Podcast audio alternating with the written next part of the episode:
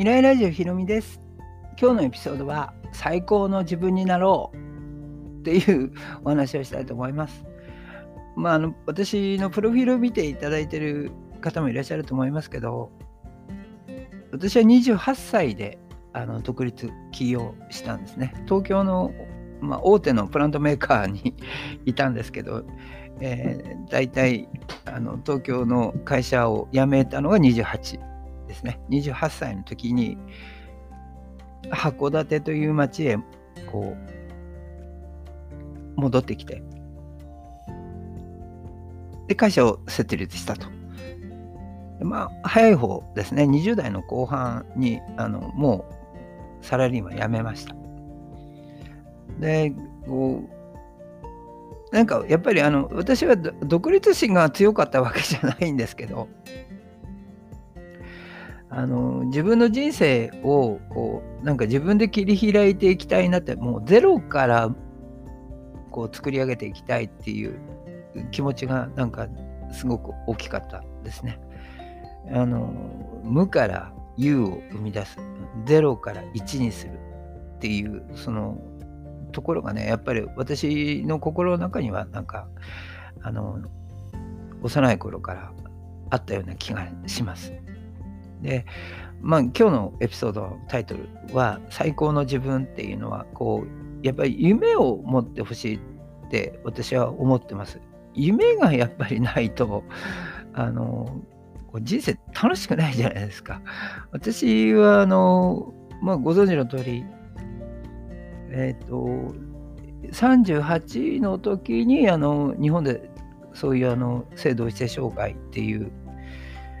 あの法律ができてあの日本で性転換が始まって戸籍の性別戸籍を変えれるという法律ができた時にあの実は男性から女性へ移行する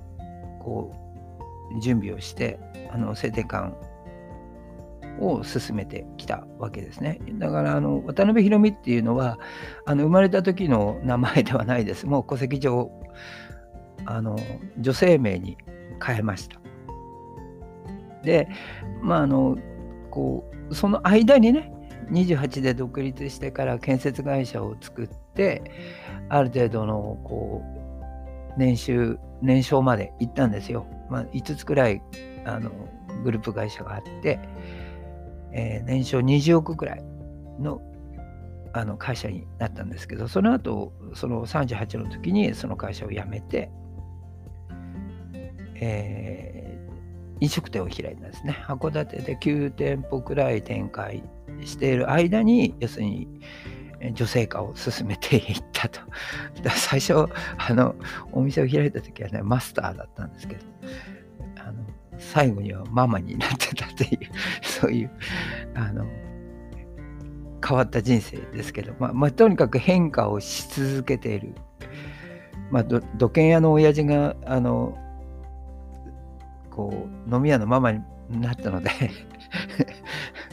あのそういうあの人生を送ってきました。であのこう好き勝手に生きるっていうわけじゃなくて自分がやりたいことをやっていくっていうことですね。やっぱりこう抑えてるものってたくさんあると思うんですよ。サラリーマンをされてる方とか、それからもうご家庭を持ってる方とか、抑えるもの、我慢しなきゃならないものってたくさんあると思うんですけど、まあ、今あの現状でできるものがあるんであればね、まあ、このラジオを聴いていらっしゃる方はお金を稼ぎたい、まあ、もっと自由な生活をしたいとか老後の資金が心配なので今からでもねあの準備をしたいとかいろんなことがあると思うんですよ。そういうことが結局あの夢であり目的なんですよね。目的を明確化するとやっぱりあのそういうふうに行動が始まるですね。目的がないとね、なかなか行動が始まらないんですよ。お金を稼ぎたいっていうだけだと、多分ね、行動が起きないんですね。その、なぜ必要なのかっていうことがはっきりする。もっと広い、ね、家に住みたいとか、もっと広いマンションに住みたいとか、まあ、あの、今の、ね、生活レベルを上げたいとかっていう目的がある、それの手段としてお金っていうこうツールがあるわけですよね。そのツールがお金なだけであってお金を目的にするとねあのビジネスってうまくいかないんですよ。なかなかね。でお金を目的にしないでお金を稼ぐ目的っていうのがあるわけですね。必要な部分でそれがねやっぱり夢だったりするんですよ。こうなりたいなっていう夢。そういうことがねやっぱりあの私は必要だと思っています。でそういう目的とか夢がね明確化されればされるほど例えばもっと広いうちに住みたいと思ったらもうあのやっぱりネットでね検索すればいいんですよあの広いあの今現在住めなくてもいいんですよ今現在住めなくてもこう検索してあこういうマンション住みたいなってこうやっぱり見ることによって頭の中にイメージができるんですよ。こう家賃いくらくらいだろうって、あこんだけの家賃かと。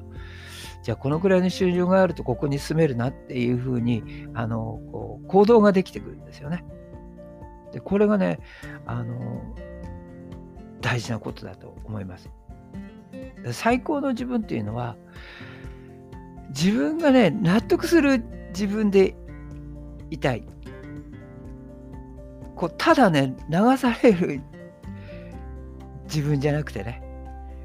人生ってこうまあ780年まあ今は長生きになって100年時代って言われてますけどまあ80くらいまでだとしたらね私なんかあともう残り十何年しかないわけであのこうカレンダーにするとね1年分のカレンダーがあの80個あるとしてもうほとんどめくり終わってるんですよね。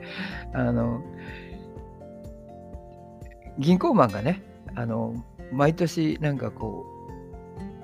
車にねカレンダーを積んで